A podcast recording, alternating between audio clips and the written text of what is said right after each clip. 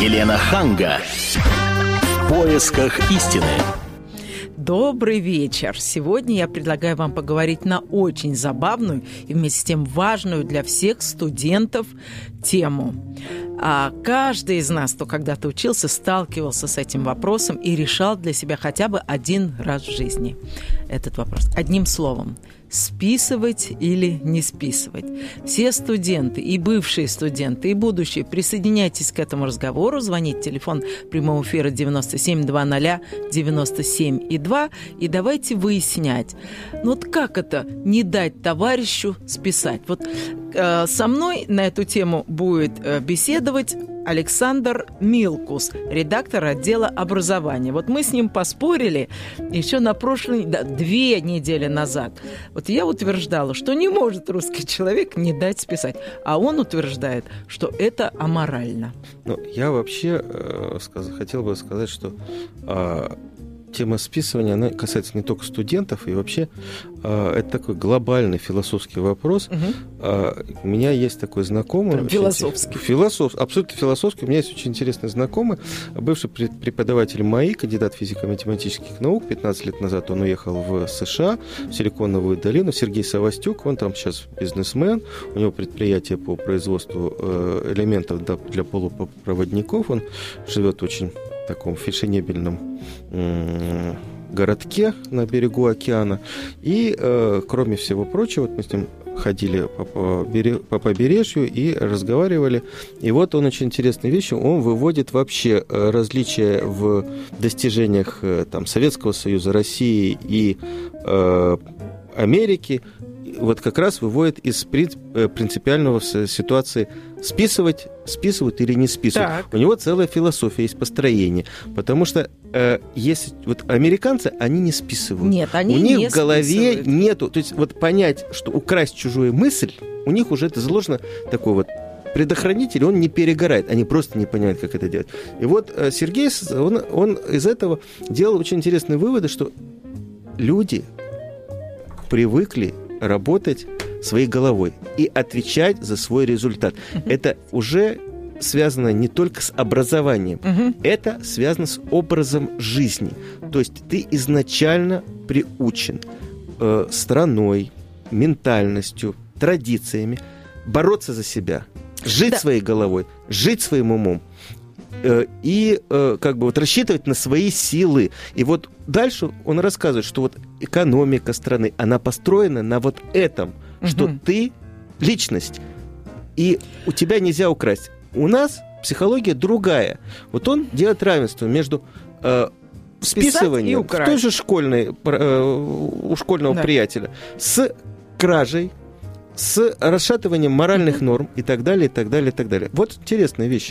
Это очень любопытно, но должна сказать, что не все а, русские считают, что списывать а, а, можно. Вот есть такой Александр Петров, он студент вышки, бывший студент, он закончил вышку, сейчас уехал в Лондон, и он основал сайт, а, когда он еще учился на первом курсе, за борьбу со списыванием. Александр с нами на связи из Лондона. Александр, здравствуй, ты, ты меня да, слышишь? Здравствуйте, Елена, добрый день. Да, ну, объясни, вечер. что это за сайт?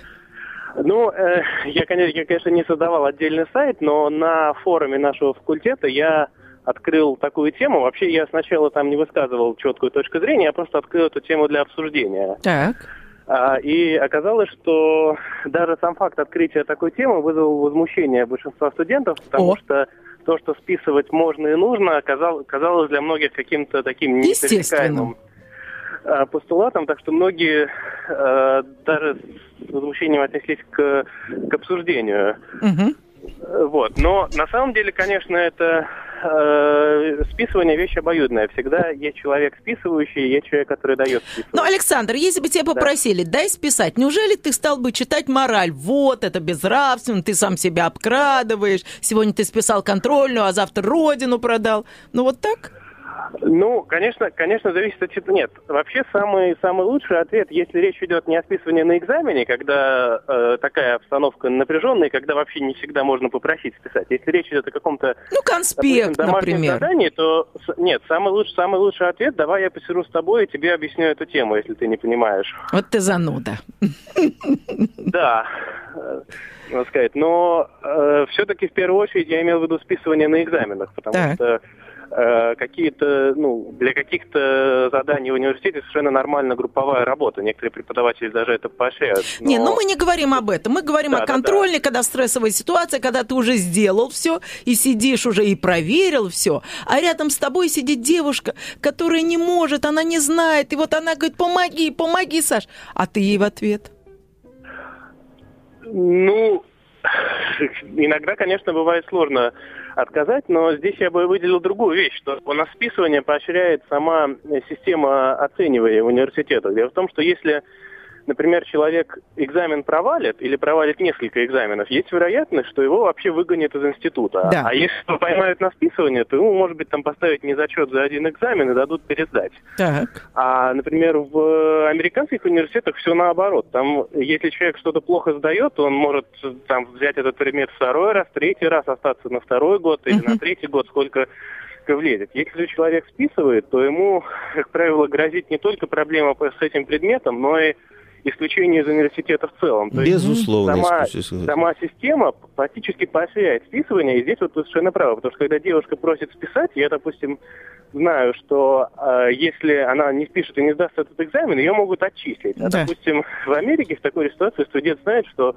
ну, девушка просто не сдаст этот предмет, но она возьмет его еще раз. Понятно. Саша, а вот ты сейчас учишься в Лондоне, можешь сказать, да. где? И скажи, вот как там относятся в Англии к списыванию? В, в Лондонской школе экономики, да, я, я учусь. Ну, в принципе, там, я бы не сказал, что там есть такое, такое, э, такое жесткое отрицательное отношение к списыванию, как в Америке. Это скорее как-то э, более негласно. То есть, в принципе, не очень принято э, просить списывать. И уж точно на просьбу о том, чтобы дать списать, если человек отвечает нет, то это не считается чем-то таким. То есть здесь даже речь идет не о, не о том, что вообще никто никогда не списывает. Вот у нас, например, если человек не дал списать, то... Побьют, это... побьют просто. Да, а здесь, да, что бывает теоретическая ситуация, кто-то кого-то попросил, но если тот согласился, это значит, что он уже как бы сделал одолжение, он чем-то рискнул, чтобы помочь другому. Если, если он в этом отказал, ну, отказал. Э, отношение здесь другое. И еще одна вещь, которую бы я отметил, что все-таки важна еще какая-то такая часть, э, ну, не репрессивная, но, но контрольная. То есть преподаватели на экзамене должны действительно следить за тем, чтобы люди не списывали. И если на, в экзаменационной аудитории достаточно преподавателей, которые действительно по ней ходят и это проверяют, то это еще один фактор, которому этому мешают. А если это происходит на протяжении многих поколений, то уже как бы в генах заложено, что списывать вообще опасно, потому что действительно могут поймать. Саш, а если сами преподаватели учились в советских в этой же системе, вузах, да. и они привыкли к тому, и они угу. сами, допустим, в свое время списывали и давали списывать, то многие из них совершенно не вообще заинтересованы в том, чтобы ловить. Или еще хуже, они знают, что на экзамене списывают все, а ловят двух-трех. И тогда непонятно, по какому принципу они их ловят. Может быть, это студенты, которые, которых просто они не любят. Хорошо, Саш, и еще один вопрос, прежде чем мы с тобой... Да-да-да. А, простимся. Вот э, ты же знаешь, что у нас считается, ну, как-то неприлично стучать. Вот если ты, например, пишешь сам и видишь, что кто-то рядом списывает. Ведь никогда вот наш студент не встанет и не скажет, а вот тут вот Петров сидит списывает. Ну, хотя я понимаю, ты никогда не будешь списывать. А в Америке ведь это сплошь и рядом. Если ты э, там видишь, что кто-то списывает, это нормально, и никто тебя потом не заклемит позором, если ты встанешь и скажешь, а вот тут госпожа Смит все списала. Ну, да, я, я согласен. Правда, вообще в Америке, насколько я понимаю, иногда существует какой-то отдельный комитет по этике, в который нужно на это жаловаться, потому что когда эта система, в принципе, не закреплена и не работает, то я говорю, здесь, э, как я говорил, здесь возникает какое-то э, такое этим злоупотребление, потому что когда никто никогда о списывании не говорит, и один раз кто-то сказал, то его действительно можно заподозрить в том, что он сказал именно про того, ну, допустим, с кем он вчера поругался или что-то в этом роде. То есть, когда выстроенной системы нет, э, то это действительно э, очень часто превращается в такое стукачество в плохом смысле слова, как там написать донос на соседа, что он анекдот про Сталина рассказал, то есть, если проводить аналогию. Александр, а, а скажите, а вот э, как вы считаете, э, вот принципы списывания, да, традиция списывания, она является проявлением такой коллективистской психологии, ну, дружбы проявлением в России, какой-то поддержки, э, вот, ощущением плеча, плеча такого, да. Э, в, как, в какой-то степени является. Правда, вопрос в том, кто входит в эту общность. То есть в России это получается, что студенты, только студенты представляют собой некую общность, которая коллективно должна как можно лучше обмануть преподавателя. Да, да, да. А это не значит, что когда люди не вписывают, то это обязательно культ индивидуализма. Просто если люди ощущают себя общность не только как бы частью студенчества, но и частью университета в целом, именно университета, куда входят и преподаватели, и сотрудники, то тогда тот, кто списывает, для них как раз оскорбляет этот университет. То есть они и себя при этом чувствуют угу. каким-то образом эти оскорбленными. То есть просто общность может быть одна или, или, или другая. Я бы здесь, я не считаю, что это вот только основано на противопоставлении индивидуализма там и коллектива какого-то коллективизма. Но в какой-то степени это, конечно, есть. Александр, вот ты относишься к меньшинству, но очень маленькому э, количеству людей в России, которые считают, что э, списывать не стоит. Вот, а скажи, откуда у тебя это? Ты же жил в простой советской семье, семье ходил в простую советскую школу. Вот когда у тебя зародилось это чувство, что списывать безнравственно? Вообще сложно сказать. Ну, я думаю, ну, во-первых, я, в принципе, хорошо учился в школе. И, наверное, считал, что э, оценки все-таки, как, какая бы там ни, ни была плохая система оценок, они все-таки представляют собой какие-то достижения, и всегда неприятно, когда эти достижения э, кто-то получает незаслуженно. Но здесь я бы сказал еще, что не, не то чтобы все люди или все студенты, они так горячо поддерживают списывание. Здесь просто есть какой-то такой вот цинизм, который вообще в обществе существует. Это то же самое, что иногда люди не видят разницы между э, бизнесменом, создавшим успешный, успешный бизнес, и или там проворовавшимся чиновником. Ну вот один умеет так, другой умеет так. Точно так дома у них одинаковые. Да, один дома хорошо учится, а второй списывать умеет. У каждого свой талант. понятно. Ну все, большое тебе спасибо. Успехов тебе в лондонской школе экономики. Спасибо а, большое. Удачи, и мы будем еще на связи. Конечно. Всего доброго. Ну вот, э, э, Сейчас я только напомню, телефон нашего эфира это 9720 97 и 2. Да, Александр, есть вот какие-то комментарии? Интересно, да, вот э, Александр ответил, и то, что и я хотел сказать, ну, немножко так, развить эту тему. Ведь что у нас получается? Нас же считалось в школе, не дать списать другу, не mm. дать списать однокласснику. Западло. Это значит подвести товарищей, подвести коллектив. Ну как же, что ж ты там...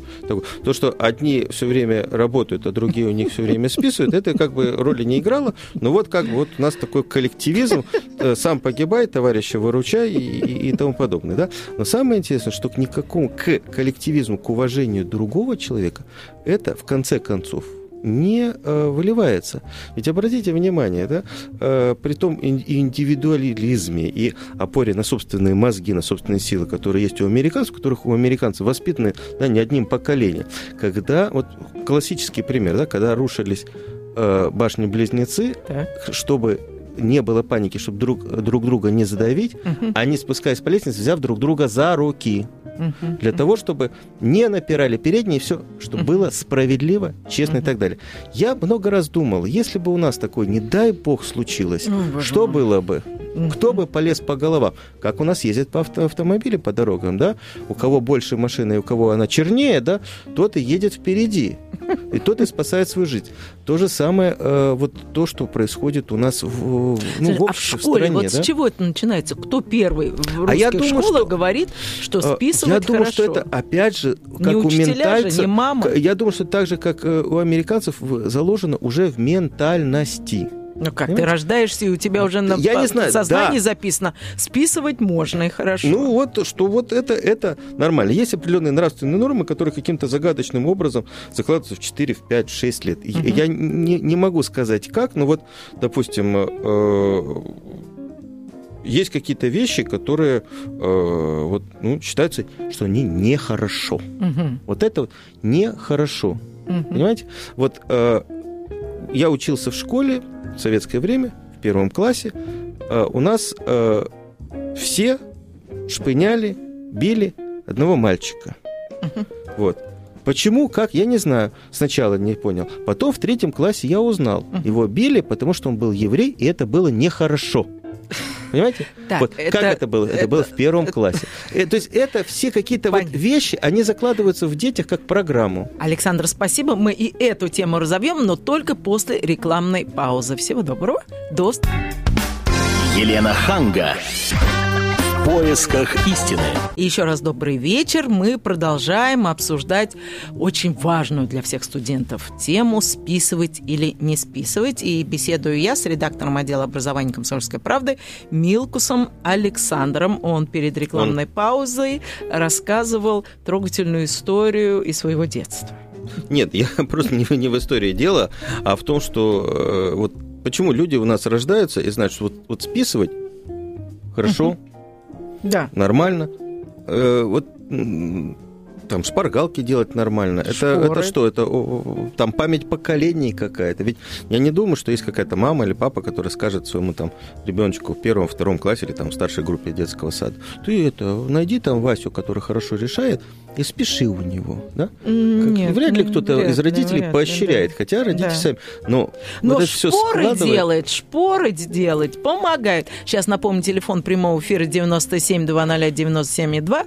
Звоните нам и говор- расскажите, делали ли вы шпоры в детстве, и когда это началось, и кто вас первый научил Нет, этому. вот, между прочим, все психологи наши отечественные говорят, что шпоры делать надо. Вот мы несколько раз сделали материалы, они говорили, а, как готовиться к экзамену. Э, Все толковые психологи говорят, шпоры делать надо, на экзамен брать не надо.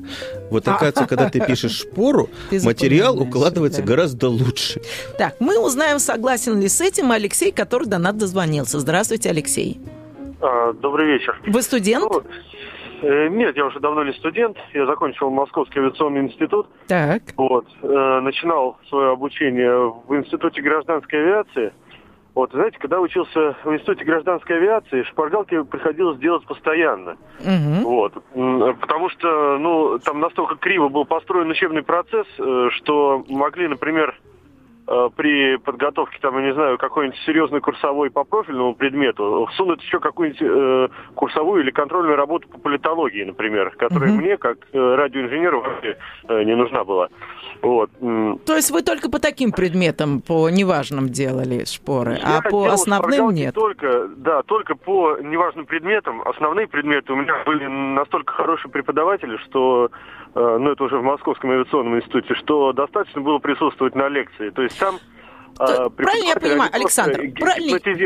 Александр, правильно я понимаю, что, на ваш взгляд, по основным предметам делать шпоры не надо, а по всяким левым, которые вам э, в- втюхивают и которые вам никогда не пригодятся в жизни, можно?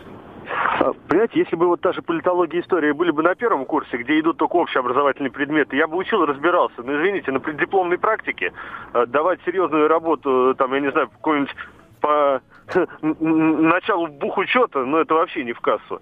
Просто времени не было на это дело. И мне, честно говоря, было жалко здоровья на это тратить. Нет, вы Поэтому сказ- честно списывали, честно, в общем. Не, ну честно Да. списывали, это хорошее такое словосочетание. Вот. Нет, э, это понятно. А Вот как вы считаете, как вот, э, психо... вот о чем мы говорим, да, психология вот дозволенного списывания, дозволенного пользования чужими мозгами, она влияет вообще на нашу жизнь сейчас? Ну, я не знаю, на самом деле я не пользовался чужими мозгами. Я просто понимал, что если есть предмет, который мне никогда вообще не пригодится, я могу с чистой совестью э, сдать экзамен по нему вот таким вот нечестным образом. Потому что, ну, радиоинженеру бухучет нужен, как собаке пятая нога. Вот в таком случае, я считаю, можно совершенно спокойно списывать. Мгм. Ну вот, честно, человек ответил на вопрос. Большое вам спасибо, Алексей, мы все поняли. И сейчас, во второй половине нашей передачи, я бы хотела бы пойти дальше и поговорить о поддельных диссертациях, о скачанных рефератах. Курсовых и дипломах. Курсовых и дипломах, и об очень интересном сайте, который называется «Антиплагиат». И расскажет нам об этом сайте Сергей Петрович Шатунов. Он помощник руководителя Федеральной службы по надзору в сфере образования. Сергей Петрович, вы нас слышите? Здравствуйте, слышу Я только уточню. Сергей, добрый день да. или вечер. Э, это сайт, антиплагиат это не сайт, это специальная программа, которая разработана вузами для того, чтобы ловить э, жуликов, которые подделывают курсовые. Сергей, И скажите, как она работает? Вузах. Ну, я, честно говоря, значит, все работает э, очень просто, да, то есть по поисковик, по знакомым словам, фразам и всего прочего, да. Компьютер, интернет, можно загрузить, э, загрузить туда работу, э, загрузить фразы, ну, как обычный поисковик, Яндекс, Рамблер, там, не знаю, Google, все что Но ведь студенты могут компилировать, не обязательно списывать и прямо вот скачал и понес, не меняя. У нас вопрос компиляции, он такой достаточно. Обычно студент ленивый, у нас ленивые даже бывают э, кандидаты и доктора, понимаете, которые такое накомпилируют, что потом просто не удаешься, когда половина работы какой-нибудь кандидатской или докторской вдруг оказываются ну, такими не совсем их, скажем так. Или, скажем, они заимствуют э, у своих коллег научных нам много-много-много чего. Понимаете, поэтому тут студенты-то они особо, так сказать, не отличаются от ученых мужей. Угу. А как ну, наказывать? Как, как, как с этим бороться и как наказывать? За ну как, дела? вы выгоняете, ставите двойки или ведете беседы строго? Ну, мы не, не выгоняем, не, не ведем бесед, не это самое. Мы Лишайте стипендии. Ну, на самом деле, мы не лишаем стипендии, но я могу сказать вам вот мое личное отношение к шпаргалкам и всякого рода вот всяким таким штукам, которые помогают людям ну, получить какую-нибудь оценку, скажем так, так да? No. В виде оценки в ВУЗе, в виде оценки в школе, либо в виде э, э, зачета там получения какой-нибудь там докторской или кандидатской значит, степени. Но мне кажется, что если ты пишешь какой-то такой некий конспект или какую-то некую шпаргалку, напоминалку, которая тебе позволяет каким-то образом уложить в твоем сознании, в твоем понимании предмет, да, разложить его по полочкам. Может быть, у кого-то кстати, моторика больше развита, и он с помощью вот этого сказать, рукописного там, или, или с помощью компьютерного написания и повторения, он, значит, у себя в голове это все укладывает. Ну, есть такой там образ мышления. Но если мы... Не, секундочку, а он вот эти бумажки... Извините, вот, извините, Сергей. Вот, как только он берет эти бумажки, начинает этими бумажками пользоваться да. на некой процедуре оценки, да. экзамене, то, соответственно, шпаргалка приобретает форму э, такую, ну, офици... как бы некого официального документа, которого, э, понятие которого не существует у нас э, как бы в процедурах, правильно? Там никаких, никаких шпаргалках э, о, о возможности ими пользоваться во время неких процедур оценочных у нас речи нет. Соответственно, они запрещены. Как только они запрещены, вступаете в противоречие с законом, с правилами, нормами, понимаете? И как только вы вступаете в противоречие, значит, соответственно, вы должны быть готовы нести наказание. Ну а какое случае... наказание? Вот расскажите, как наказывают в наших вузах? Ну вот, ну, я не знаю, как... Я думаю, что вузы сами там могут решать, да, это внутренние правила вузов, да, как наказывать э, за те или иные поступки. Они могут быть разными, да. Но я, например, знаю, что вот в процедурах, связанных с государственной аттестацией в школе, да, uh-huh. соответственно, у нас вообще двинулась наша, наша наука, и вообще мы очень двинулись вперед. У нас теперь шпаргалки как таковой, вот такой бумажной, ее же нет. А она, как? Же, она умерла. А как же? Вот, ну, это уже смело, я у нас, у нас теперь есть, у нас теперь есть мобильные средства связи. Вот, вот мне рассказывали, да. Телефоны и все прочее. Сбрасывают. Человек ведет к себе, кладет себе в карман э, мобильный телефон, и фактически это такая электронная шпаргалка, в которой, в принципе, могут быть любые данные. Угу. Вот почему мы боремся, например, с использованием мобильных телефонов во время государственной итоговой аттестации. Да, говорят, отбирают даже телефоны на входе, да? Но это фактически электронная шпаргалка. Угу. То есть неважно, ты пользуешься ею, не пользуешься, но ты пришел на экзамен, у тебя в кармане, в принципе, фора. Угу. Да, мобильный телефон. Угу. Ну, если туда сбросить информацию какую-то, вдруг тебе там удастся что-то, что-то где-то там это, кто тебе что-то сбросил, значит, ты сможешь ей воспользоваться. Если угу. ты воспользовался, ты нарушил правила. Если ты нарушил правила, значит, существует процедура процедура тебя отстранить от, э, от, ну, Скажите, от а вас, экзамена. у вас есть какая-то статистика при сдаче ЕГЭ? Много, много ли студентов использовали э, шпаргалки? Ну, на, самом деле, на самом деле, сколько использовало, мы не знаем. А сколько поймали? Это, это невозможно. Поймали очень мало. Мало поймали? Ну, мне кажется, на, э, на там, миллион сдающих, э, там, я не знаю, там, э, э, даже, даже там тысячи или 15 тысяч пойманных за руку из каких-то, может быть, гораздо больших не пойманных за руку, это, во-первых, э, ну, не, совсем, не совсем хорошо, наверное, для самих сдающих, да и вообще с моральной точки зрения, мне кажется. А с другой стороны, тех, кого поймали, извините, у них возникает огромное количество проблем и трудностей. Ведь им же нужно что-то пересдавать. Вот, в принципе, вот какие такие механизмы включать нужно, шпору готовить, шпаргалку, в принципе, как, как некий механизм уложить в голове э, свои знания, наверное, это хорошо, но вот пользоваться ей во время mm-hmm. процедур оценочных, мне кажется, Понятно. это неправильно. И последний вопрос. Александр утверждает, что это наш менталитет. И заложено это где-то с молоком матери. Вот вы согласны с этим? Ну, в молоке, я думаю, вряд ли там есть такие штуки, а которые где? влияют на мозг. А в каком, в каком, в каком месте это заложено? Ну, вот... не знаю, может быть, в молоке, который там начинается с первого класса, который выдают э, первоклашкам, может быть, там Буфете. уже начинается. Чуть-чуть, чуть-чуть, наверное, э, значит, наши, наши, наши так сказать, э, такие стереотипы сложившиеся, что мы всегда всегда у нас российский наш народ, он фигу в кармане держит всегда. Ага. А американский удачно. народ не держит? Американский держит не фигу, а он там держит доллары. Он там держит немножко другой, но их заставляют. У них там такая большая серьезная дубина, плетка, закон называется, понимаете? А у нас что? Закон как вышло, куда, туда и вышло. Большое вам спасибо, Сергей Это был Петрович. комментарий Федерального агентства по надзору в сфере образования и науки. Спасибо вам. Спасибо, всего доброго. Я спасибо. так чувствую, что это у нас все равно не перебить, не отнять эту песню, это не, не воспитывается не одним поколением. Я не знаю, сколько вот времени надо было растить американцев, которые шарахаются от предложения э, «дай списать» или там предложение. Да, это очень долго выводили эту породу. Думаю, что э, поколение 3, 4, а то и 5 э, были нормальные вот времена Великой депрессии, и бутлегеры были, и жульничали, и списывали. Вот сейчас вот вы вырастите такое кристальное поколение. В принципе, вот дальше что? Дальше это силиконовая долина. Угу. Дальше это развитые технологии. Угу. Дальше это уважение к частной собственности, интеллектуальной частной собственности, да, угу. уважение к тем, кто производит интеллектуальный продукт. Ведь Америка сейчас в основном импортирует, не, это мы импортируем, как страна нефть, третьего да. нефть, да, она импортирует мозги, то есть программное обеспечение, компьютеры и так далее, и так далее. Вот это все зиждется как раз вот на этой системе, о которой в первой половине у нас рассказывал Саша, который учится в, сейчас в Лондоне, да, uh-huh. о том, что если ты не знаешь, тебе дадут шанс пересдать.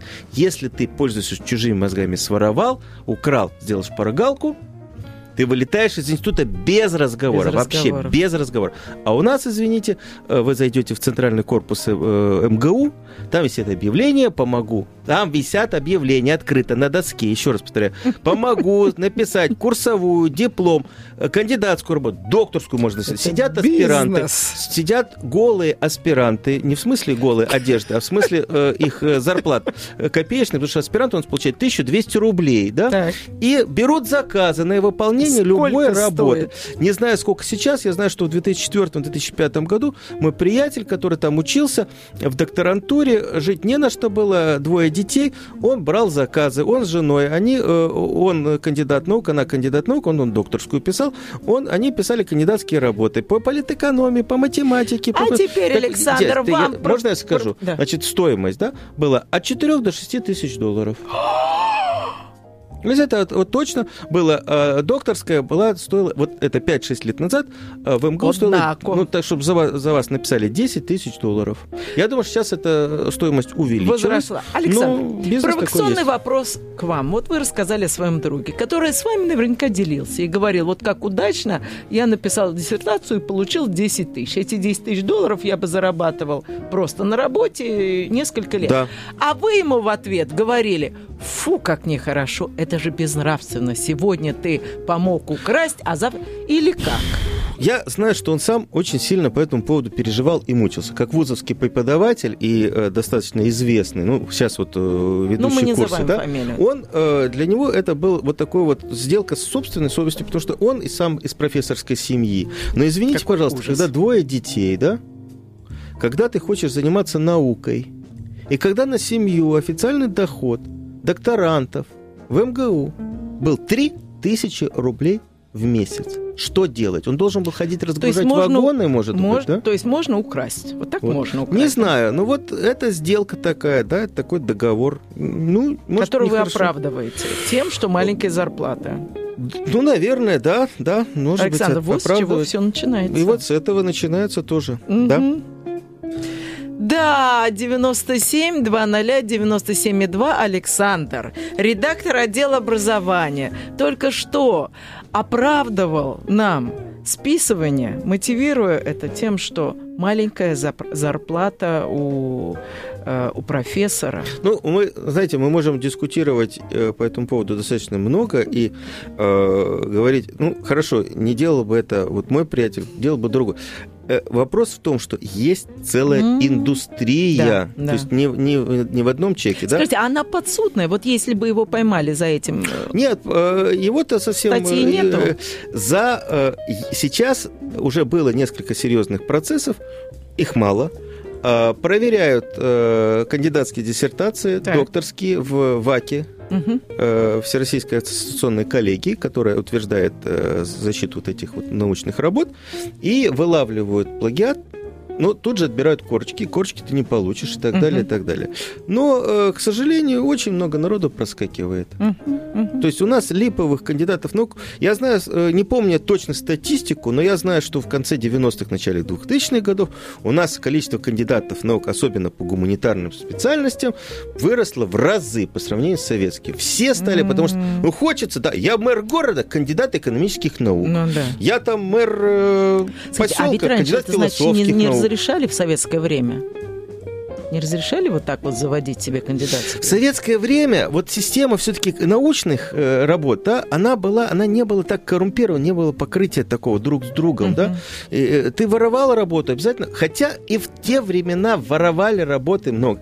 Мы же сами знаем, да, когда э, человек молодой, талантливо пишет научную работу, надо обязательно в списке поставить- кто? Директор Да. института, Но это зав. не научный ча- воровство, ученый, секрет. А что это- Что это? Но все же прекрасно понимали, Нет, все что прекрасно понимали. он Вот не я вам и вернул, да, вот опыт демагогии у нас с вами есть советский такой глубокий, да. То же самое, когда вот на одного, знаешь, с кем? Несчастного студента как у нас 50 говорят, да, на одного э, с, кастрюлей, да, семеро с ложкой, да? Да. Вот, пожалуйста, вот то же самое. Вы посмотрите даже сейчас. Премии по науке и технике. Да.